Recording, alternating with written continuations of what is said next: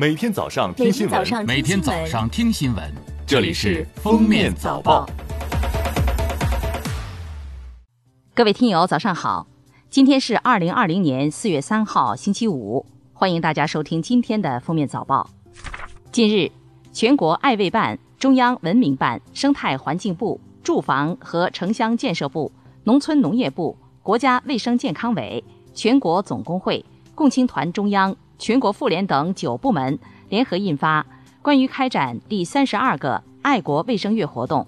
为全面打赢新冠肺炎疫情阻击战营造良好环境的通知》，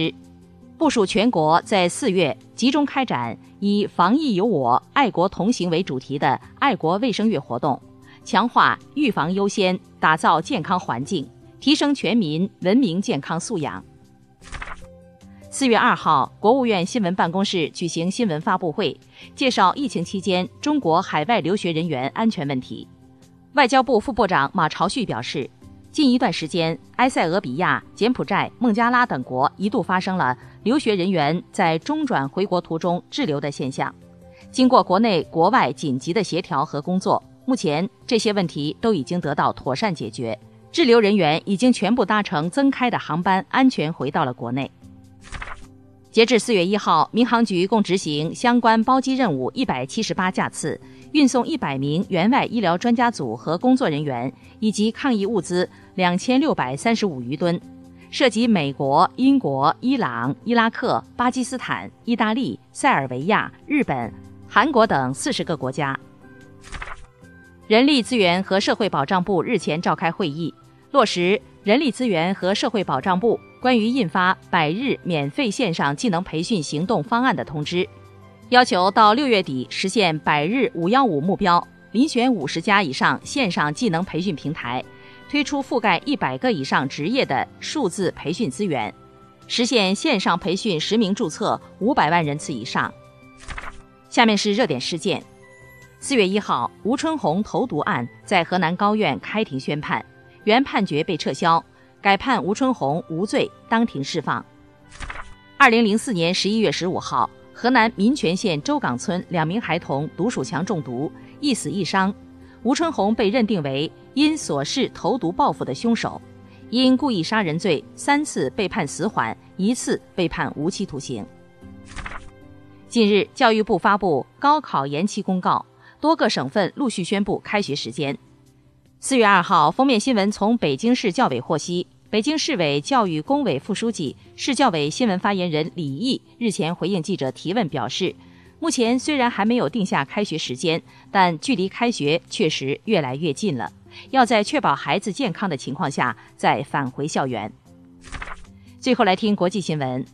世卫组织发布的最新数据显示，北京时间三月三十一号十六时至四月一号十六时，全球新增新冠肺炎七万二千七百三十六例。相当于这二十四小时内每分钟新增加约五十例。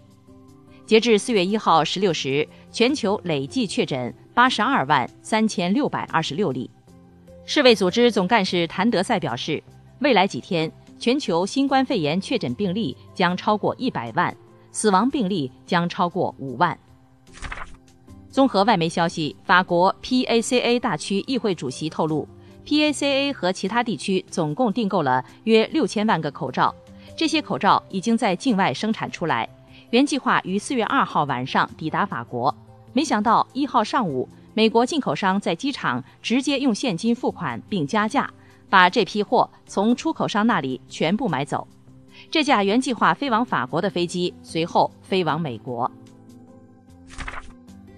据印度媒体报道，孟买的塔拉维贫民窟一号首次报告新冠肺炎确诊病例，患者当天夜里因病情加重，在转院过程中死亡，发病前并无海外旅行史。公开资料显示，塔拉维贫民窟是印度最大的贫民居住区，人口密集，空间逼仄，卫生状况堪忧。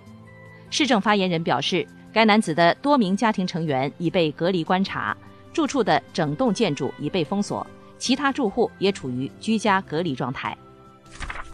据韩联社报道，韩国法务部二号拒绝八名拒不接受隔离的外籍人员入境，并将其遣返回国。韩国法务部表示，有关人员已在登机时被通知抵韩后需接受隔离，但下机后仍拒绝接受隔离，因此检疫所通报有关人员不接受隔离就不能入境韩国。韩国政府从一号零时起要求所有入境人员不分国籍一律接受为期两周的隔离，费用自行承担。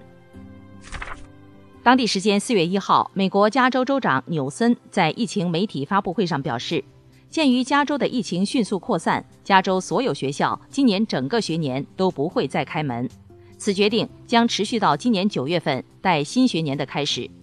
在此期间，所有学校将继续进行网上授课。此决定将影响加州六百万名学生和一万所学校。感谢收听今天的封面早报，明天再见。本节目由喜马拉雅和封面新闻联合播出。